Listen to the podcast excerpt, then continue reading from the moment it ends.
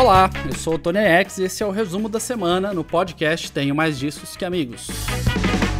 Novamente estou aqui com Rafael Teixeira para mais uma semana repleta de notícias essas estão boas. Exóticas. Essas estão boas. Eróticas, você falou? Não, eu falei exóticas. Ah, tá. Mas Não, também é tem. Tem um pouco de erótica. É. Você sabe que esse, Mas, esse, não, eu achei... esse episódio você já marcou lá com um explicit, né? Pra não dar problema. Pois é, nós temos um convidado boca suja, é isso mesmo?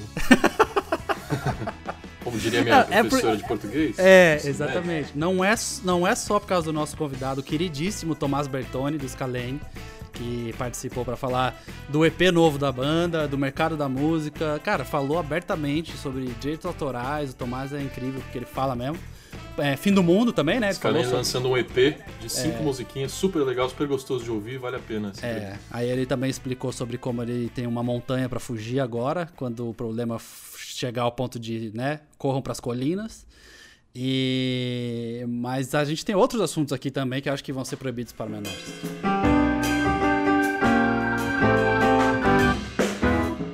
Uma das dos assuntos mais comentados foi quando o Serge Tankian, vocalista do System of a Down, ele entrou, ele foi no Instagram e publicou uma foto dele ao lado do John Domayan, baterista do System of a Down, e os dois vinham tretando, não não tretando entre eles, né? Cada um vinha apoiando um lado da política dos Estados Unidos e completamente polarizado, né? O, o Serge Tankian acha que o Trump tem que ser tirado da presidência agora e o John Domayan acha que o Trump é o melhor amigo das minorias e que nunca ninguém fez tanto pelos Estados Unidos quanto ele. É nesse nível.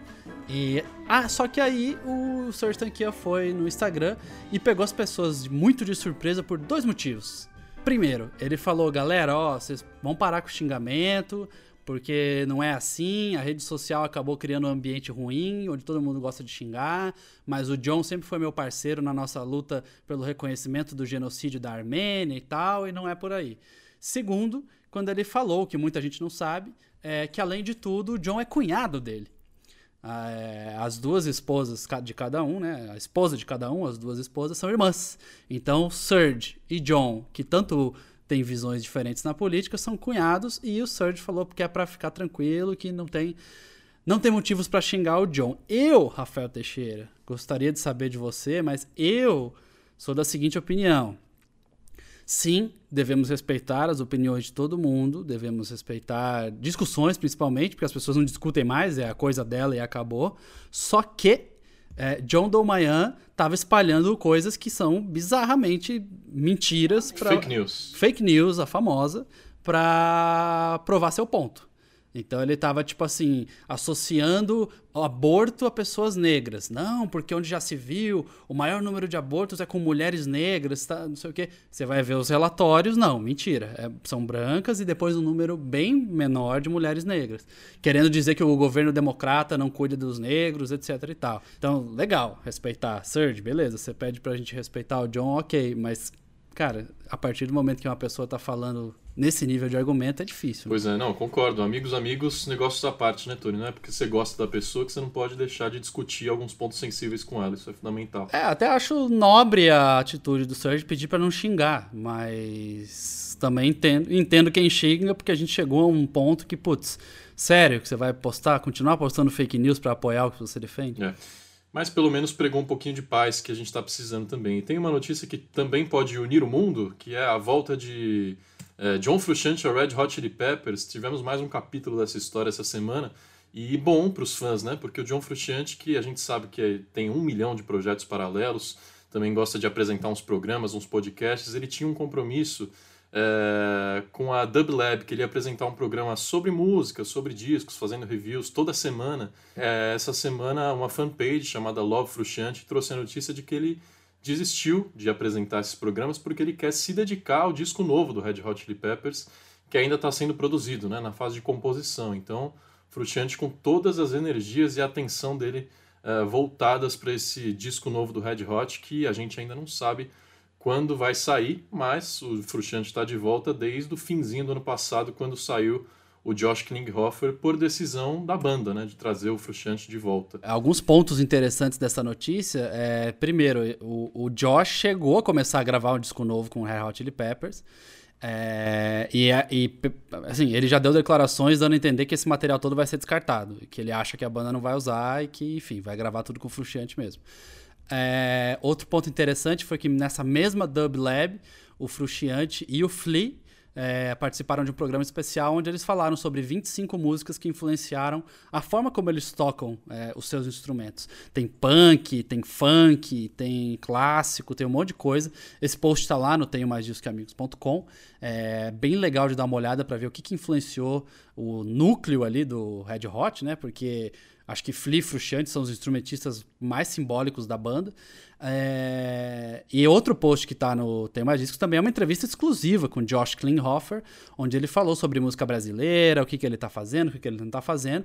E uma das coisas que ele falou, Rafael, que eu sei que você quer falar disso, é... foi sobre como ele estaria excursionando com o Pearl Jam nesse momento. Não dentro da banda, tocando como guitarrista, mas ele seria a atração de abertura dos shows da turnê do Pearl Jam, que divulgaria o disco Gigaton e não saiu do papel.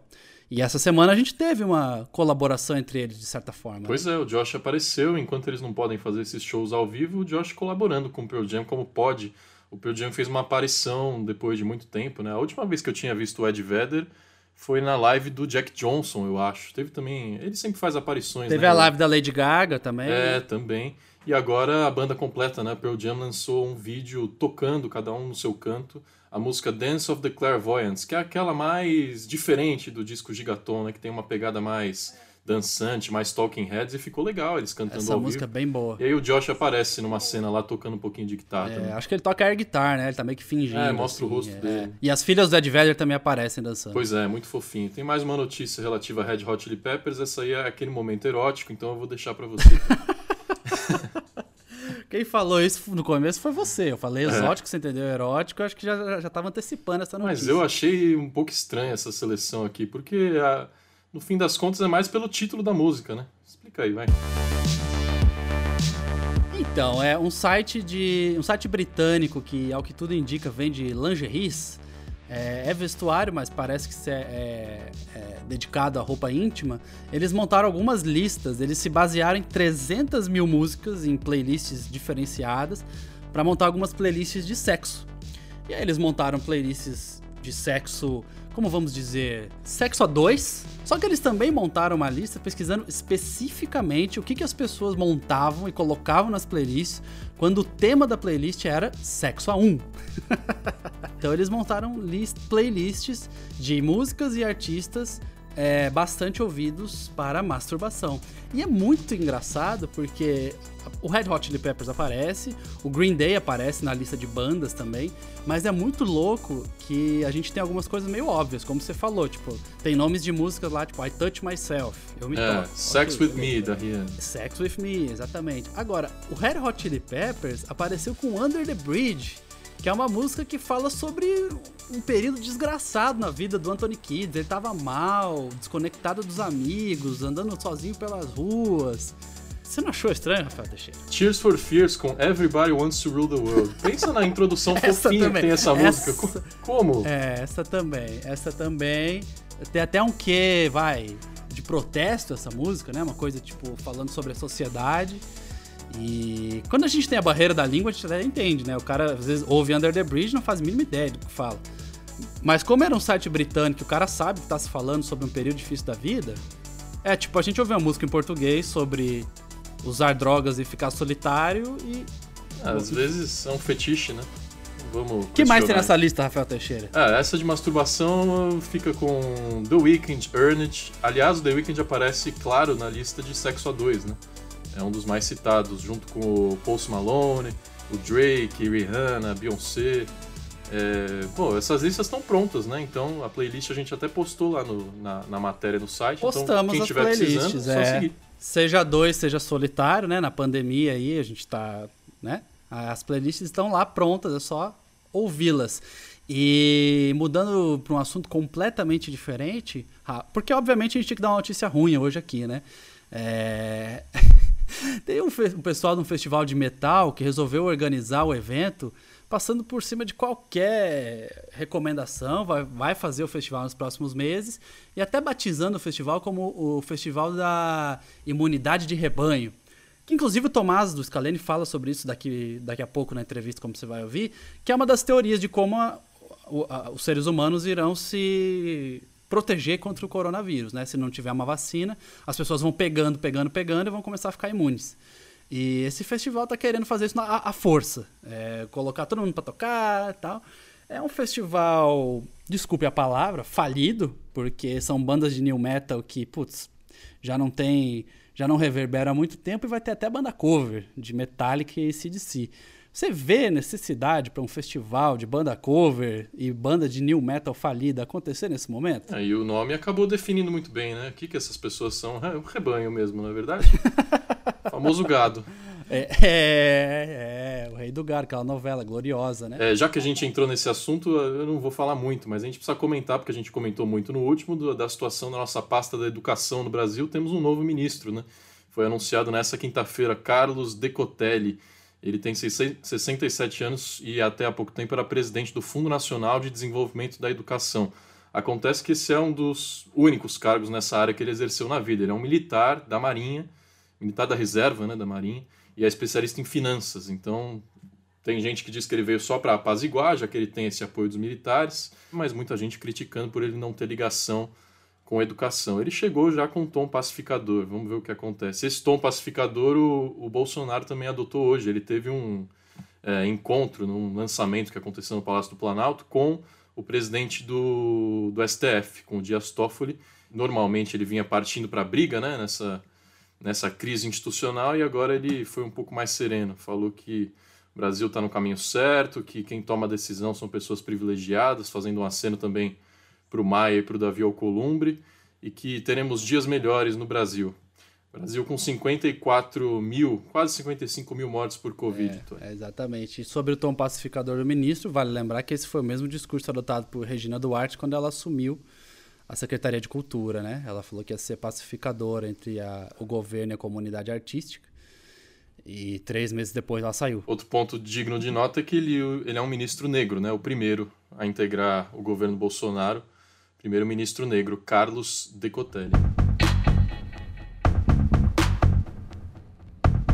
A gente também não pode deixar finalizar esse episódio aqui sem falar sobre o baita encontro que aconteceu essa semana entre Mano Brown e Drauzio Varela, né?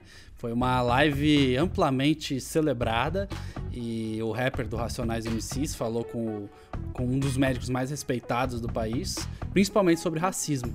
É, a gente separou umas aspas dele fez matéria lá no site falando sobre como ele acha que o Brasil sempre foi racista, sempre foi o que é, e só que agora está escancarado e sem maquiagem.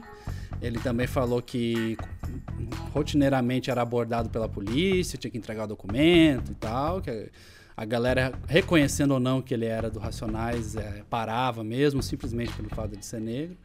E o Drauzio também falou bastante sobre a experiência dele em cadeias e saúde pública e tudo mais. Tá lá no YouTube, né? Pra quem quiser ver a live, que ficou batizada como Drau e Brown.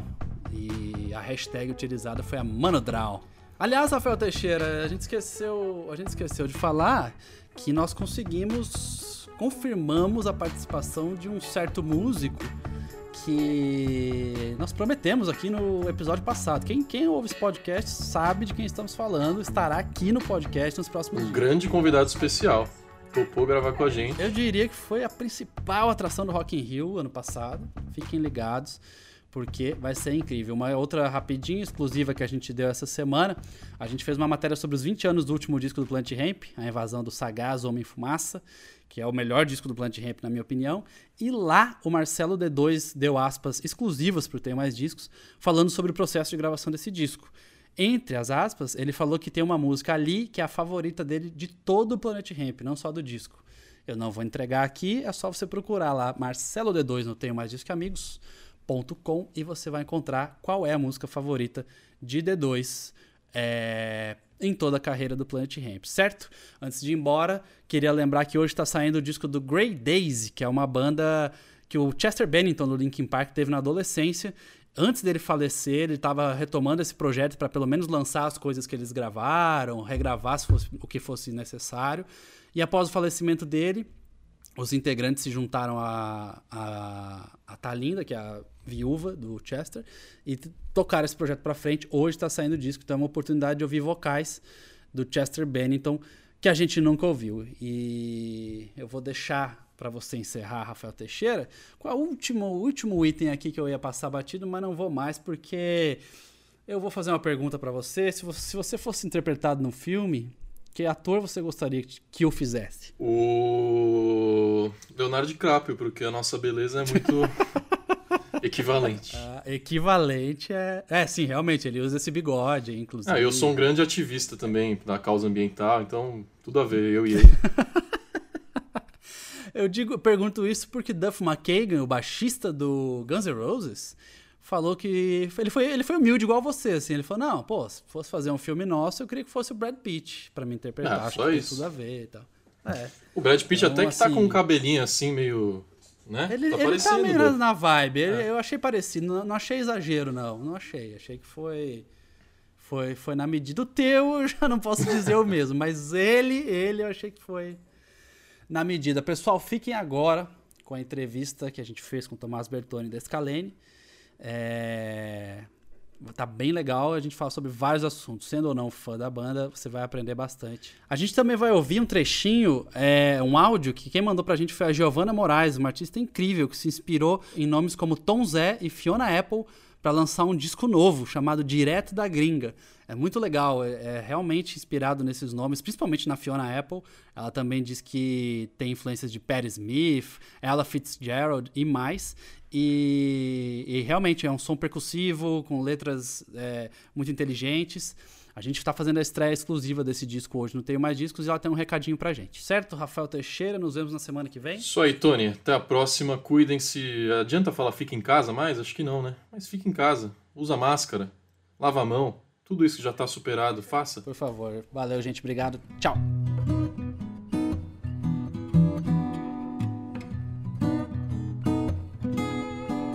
E hoje a gente recebe aqui no nosso resumo da semana, mais uma vez tendo um artista convidado, com muito prazer.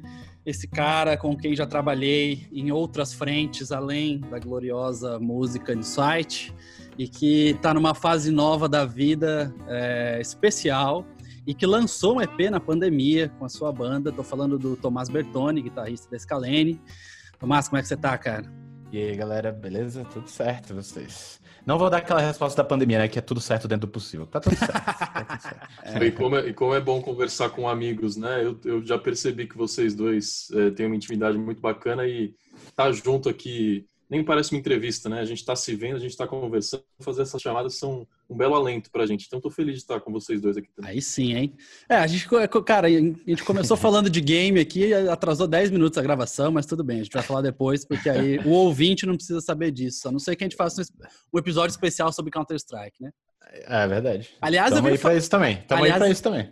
aí. Aliás, eu venho documentando, né, Rafa? Minha volta ao Counter-Strike, há três semanas atrás, eu falei aqui no resumo da semana, eu falei, caralho, foi ridículo, as crianças me matando e tal. Até chegar ao ponto de anunciar nas suas redes. Esse Exato, aqui é meu, é. meu user. Um chamamento.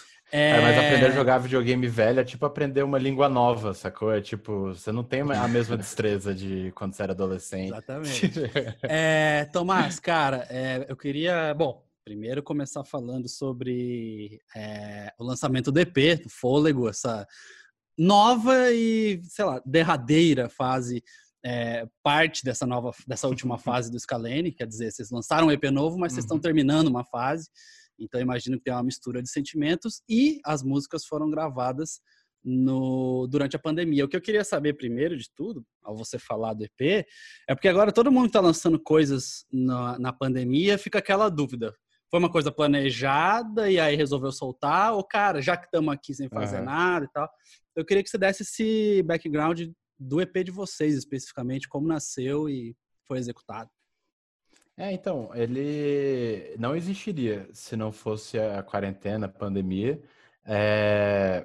O respiro, assim, é... é eu sempre gosto de frisar que, por mais que seja encarado como uma transição, eu sempre gosto de frisar que, tipo, isso tem que ser dito de uma forma totalmente do lado positivo e não negativo, né? No sentido que não é tipo só uma transição, é tipo a transição, talvez o momento mais importante da nossa carreira, no sentido bem pessoal interno, assim, de, de uma coisa que a gente precisava fazer.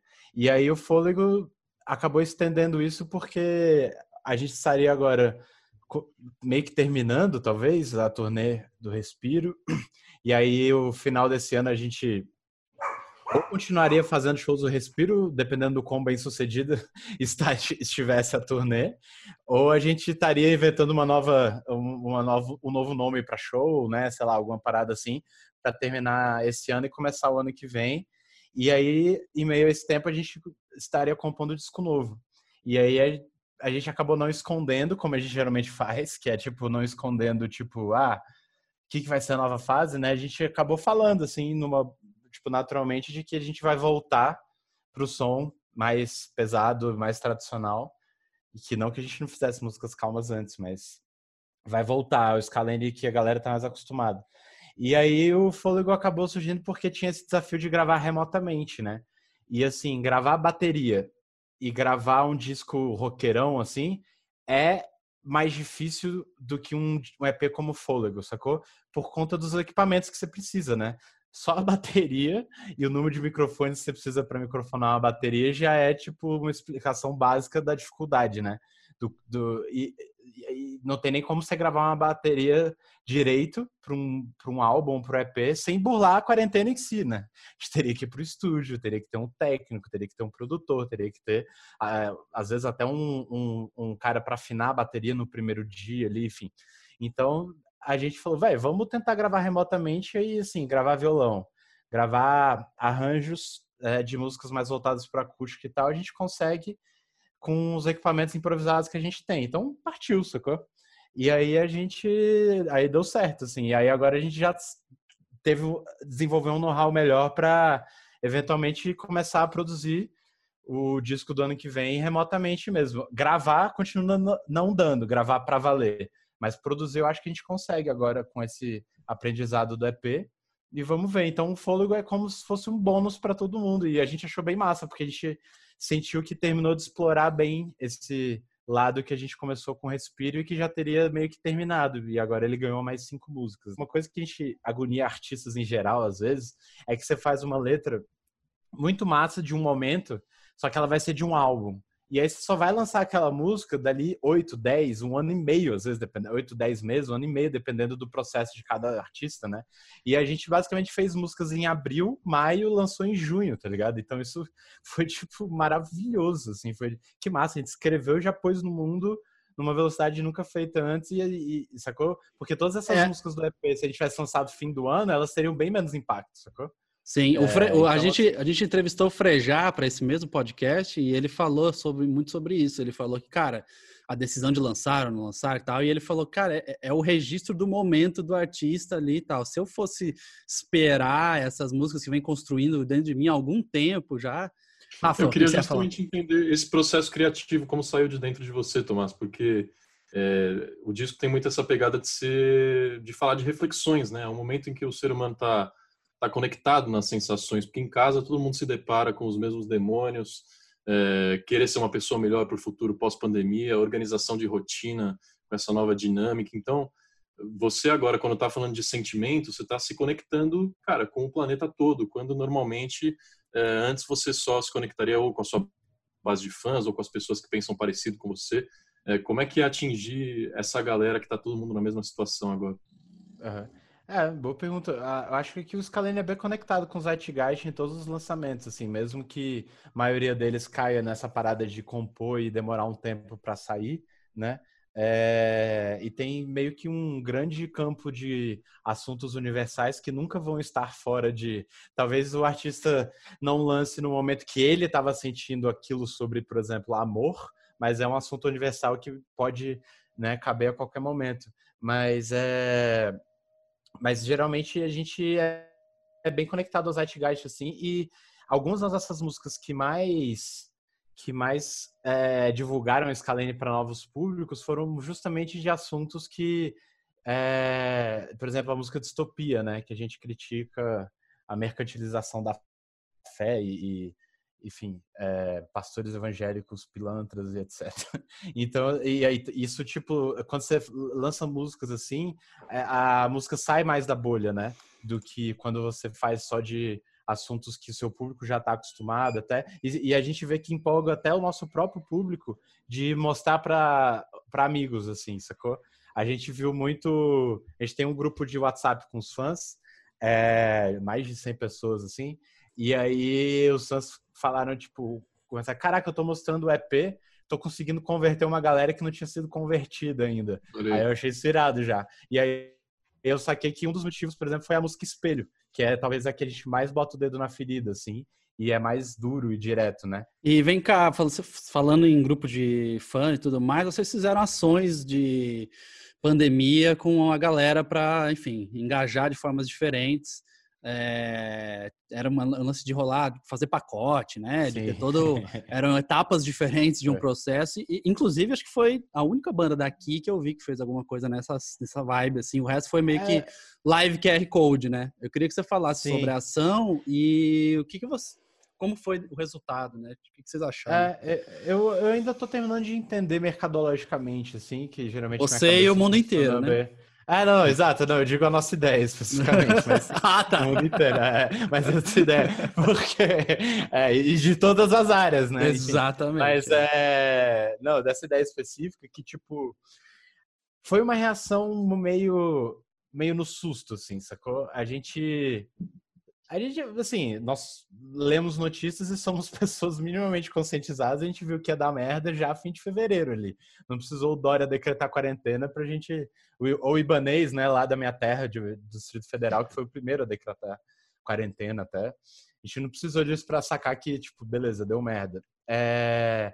Então, assim, quando decretou que ficou óbvio que ia dar merda mesmo, é, tudo bem ficar falando palavrão, não sei deu, tudo bem. ia dar problema, sei lá. Todo mundo é, sei lá, tudo bem, mas Acho que a gente Aí tem que marcar gente... como explicit lá no Spotify. É, exato. Aí a gente ficou tipo, caralho, é... daí, cara, é, o que, que, a gente vai fazer? Porque a gente subestimou a demanda. Isso foi uma das coisas que eu tô tentando entender. A gente não imaginou que ia ter tanta coisa para fazer na quarentena, como banda, sacou? Inclusive que a gente faria um EP, tá ligado? Ali no começo, né? Logo que tava começando em março. Então a gente, tipo, também a gente começou a fazer as contas, né? Do financeiro, eu e o Lucão, baixista. A gente, tipo, mano, fudeu, fudeu. Aí a gente, tá, o que, que a gente vai fazer, né? Porque a gente, o Scalene é uma PJ, assim como a maioria das bandas médio, médio grandes, assim, a gente tem um custo mensal, né, para ter uma PJ de tudo. E a gente, tá, fudeu. Aí é, era 12 reais a assinatura, que a gente fez pelo site, site Apoia-se, e a gente fazia cinco lives por semana. Desde lives individuais, onde as lives individuais a gente falava sobre coisas que a gente tem mais familiaridade, eu falava sobre é, business na música mais, né? O meu irmão falava mais sobre composição. O Lucão ensinou a usar sintetizador, até, até de computador mesmo, sem precisar necessariamente ter sintetizador. É, o Macaco ensinou muito a fazer vários sucos saudáveis para a galera fazer. Olha aí. O quadro dele chamava Suco de Cultura. É, e ele, ele, o personagem dele fazendo era tipo é tipo um personagem do Choque de Cultura, assim. Ele é muito fã. Então, e aí os, os da, da, banda toda a gente via jogo de basquete, jogo de futebol. A gente chamava os brothers de banda para jogar jogo online, jogar tipo a dedonha online. A gente fazia essas cinco lives semanais assim. Então assim, pro que a gente oferecia, 12 reais é até barato, assim, porque também tinha porcentagem do site, tinha é, a gente doava 20, 20 ou 30% da arrecadação também. Então, assim, não deu tanta grana pra gente, mas deu o suficiente ali pra gente ter uma grana para manter a PJ por uns dois meses, sacou? Até a gente entender que tá, não ferrou tanto, assim. Tá rolando umas lives de vez em quando com cachê. É, o, o, o, processo financeiro dessa pandemia clareou, assim, e a gente renovou o contrato com a Sony e o nosso contrato tá muito melhor, desde junho. Então a gente vai começar a ganhar mais grana de streaming também. E aí clareou e o plano era fazer o Respirando na Quarentena até meu filho nascer, que foi agora esse mês. Então a gente fez por quase três meses, deu uma graninha, deu pra gente também. E o mais legal de tudo, na real, foi a interação com os fãs, assim, deu pra gente sacar muito, assim, a importância do Scalene e o que o Scalene significa para esses fãs mais próximos e fiéis, assim. Então foi, foi, foi massa. Foi uma ideia. Realmente, eu não vi ninguém fazendo algo assim. Uma coisa que eu acho engraçado é que, assim, lá no começo teve as lives do sertanejo, teve 3 milhões de pessoas simultaneamente. Tá? É. E eu lembro que o Nando Reis fez a primeira live dele, eu assisti, deu 600 mil pessoas simultaneamente. Caralho, foda. E aí agora uhum. a gente vê umas bandas grandes, sei lá, Shadow Skunk, acho que já foi assim. E aí a gente fala, pô, levou só 120 mil pessoas online, né? Tá, é. tá caído. dois estádios de gente olhando é, e não é, é bom. É. A, a gente sentiu isso, né, no nível muito menor. A gente fez uma live de aniversário de Brasília pro BRB, que é o banco lá de Brasília. Né? Ah, sim. Que abriu. É, deu pico de 10, 11 mil pessoas assistindo e assim, foi divulgada dois dias antes, né? A galera fez super de última hora. Então, assim, a gente divulgou no sábado, a live era segunda, e deu assim 10 mil pessoas assistindo. A gente fez uma live semana passada, agora o pico foi 1.500. Você estava falando de é, possibilidades para uma banda na quarentena e até a rentabilidade que vocês estão tendo com isso. Agora tem uma coisa que vocês infelizmente não podem fazer e um retorno que vocês não podem ter, que é show com o público ao vivo, né? Tá frente a frente com a galera. Para uma banda como a Scalene, que tem um show com energia do começo ao fim, som no talo, é. vocês todos animados com, eh, em estarem lá e trocando essa animação com o público, ainda mais lançando um EP novo agora, né? Então imagina a ansiedade de você de não estar tá pisando no palco e não poder mostrar essa, essas músicas pra sim, gente. Sim. É, é, com certeza. E a, a parada sobre arrecadação é que o tem o ECAD, né? Tem a parte de direitos autorais, que eu não vejo muita gente comentando isso, enfim, uma coisa muito específica. Mas é, eu estava até olhando, porque o DVD do Scalene em março, passou na íntegra na Band, né? Aí a gente vai cair um direitos autorais massa. Aí eu fui entrar na UBC no site, da, que é a, a nossa entidade recolhedora do ECAD, é, para ver quando é que caiu da Band ainda não tem previsão. Droga. E é, aí, é exibição pública, né? Ou não? Exibição pública. É, isso caso. aí ia cair um din, show mesmo, legal. Até né? quando a gente faz um show em Campinas para 500 pessoas, tem recolhe, sacou? Eu sei. Tem um show ou outro que não recolhe. Assim, um show em Campinas para 500 pessoas, sei lá quanto é que deve dar. Mil reais que seja para banda inteira. Mas é tipo, né, Porra, faz é. 50 shows desse por ano, fora os grandes, é. tipo Lola, João Rock, coisas assim que um show no Lola você ganha milhares e milhares e milhares de reais. Então, assim, é, tem essa grana, além de cachê de direitos autorais, que a gente está perdendo. Mas, assim, eu admito que eu, eu tô sentindo falta, até mais da gig dos Kalene, assim, da, da, camaradagem ali, da van, do aeroporto, do negócio, do que do show em si. Eu acho que a saudade do palco vai começar a bater em breve. Mas tá tanta coisa rolando, o EP rolando, o filho e tal, que tipo, eu tava, eu fiquei muito me imaginando, tipo, o Coma, que é o festival que eu faço lá em Brasília, né? Festival Coma, que o Tony, inclusive, já trabalhou também. Sim. É, e foi em todas as edições, acho. Tipo, a... Sim. ia ser daqui duas semanas, né? E aí, assim, eu acabei de ter um filho, daqui duas semanas eu tenho que viajar e ficar uma semana longe dele. É, eu, eu ia. Eu já voltar, então, assim. Então, é óbvio que eu, né, de vez em quando eu me pego, tipo, pô, ia ser massa fazer show. Mas pelo momento que eu tô, eu acho que saudade de show vai começar a bater pelo menos ali para agosto e tal. Que, que vai começar. Porque assim, a, a, energia do palco é totalmente diferente, mas assim, estar lançando EP, ter mantido contato com os fãs com Respirando na Quarentena, o projeto de lives, né? Tá fazendo lives, participando de muita coisa assim. Querendo ou não, é uma energia criativa, uma energia de expressão que está sendo colocada para fora, sacou? Que não é a mesma do palco. É, eu ia, eu ia terminar perguntando isso, porque teu filho tem o quê? 14 dias, né? Hoje é quinta, sim. 14 dias, fez hoje. Eu tenho que cantar parabéns, é, tem que esquecer. Então, é, e, e além disso, você já foi vocal a respeito disso nas mídias sociais, né? Não é uma coisa que eu sei, apesar de eu saber, mas enfim, é, que você, você já falou isso nas mídias sociais sobre como você vê um, acho que até antes da pandemia você já vinha falando isso, é, sobre como você viu um futuro que, as, que muitas pessoas estão falando, principalmente longe da, das grandes metrópoles, né? Que, Sim. pô, a vida é muito curta e muito bela para se passar dentro de um apartamento em São Paulo e por aí vai. É, e você, inclusive, está indo adiante com planos de, tipo assim, ter a vida num sítio, um lugar onde mal, mal tem eletricidade e não, água encanada. cidade também não rola, mas é, a gente está fazendo inclusive buracos para botar os primeiros postes. Aí, ó. Acho que agora, essa semana, já tá fazendo. Vocês estão sendo pioneiros da, da vila de é, vocês. Cuidando da infraestrutura do. É, não, é, é não, e... então não tem nem torre de Wi-Fi. Torre de Wi-Fi, não. É, antena para ter Wi-Fi lá. Então, assim, é um negócio sem pressa. É, então, assim, entre... eu, eu, eu, eu falei.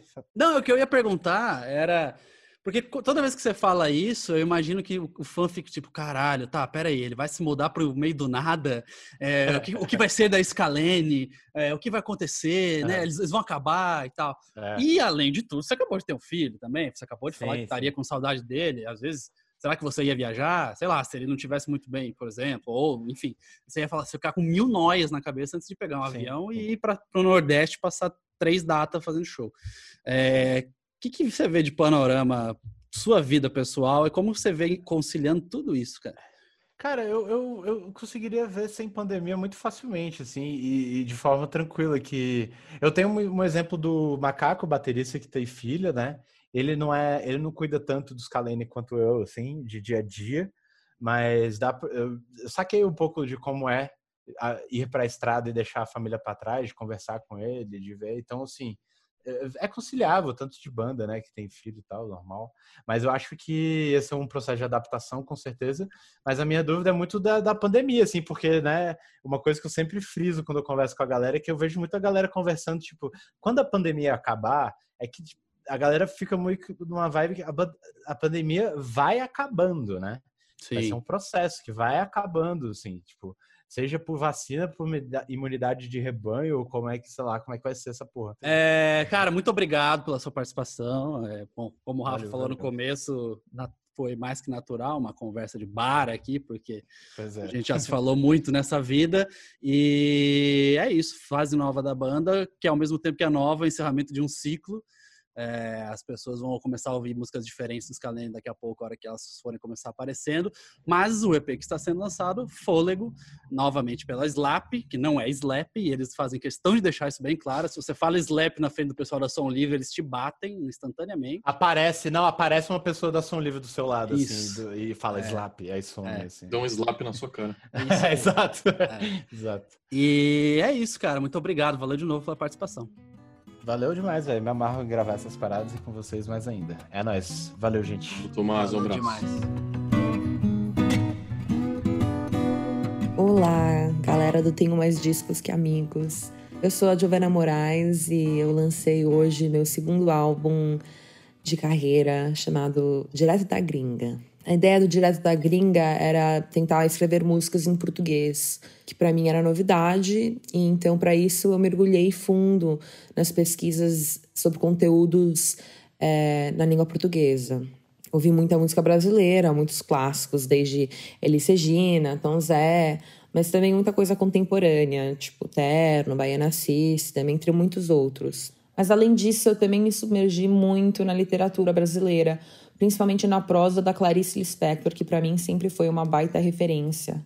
Pelo jeito que ela carrega o enredo da história pela a cadência do personagem, assim, tem uma uma rítmica que eu acho muito interessante de Clarice. É um álbum que reflete muito sobre a inconstância da vida, sobre perceber quantas coisas mudam, tanto no mundo quanto nós mesmos feito para cantar junto, para dançar e, por que não, refletir também.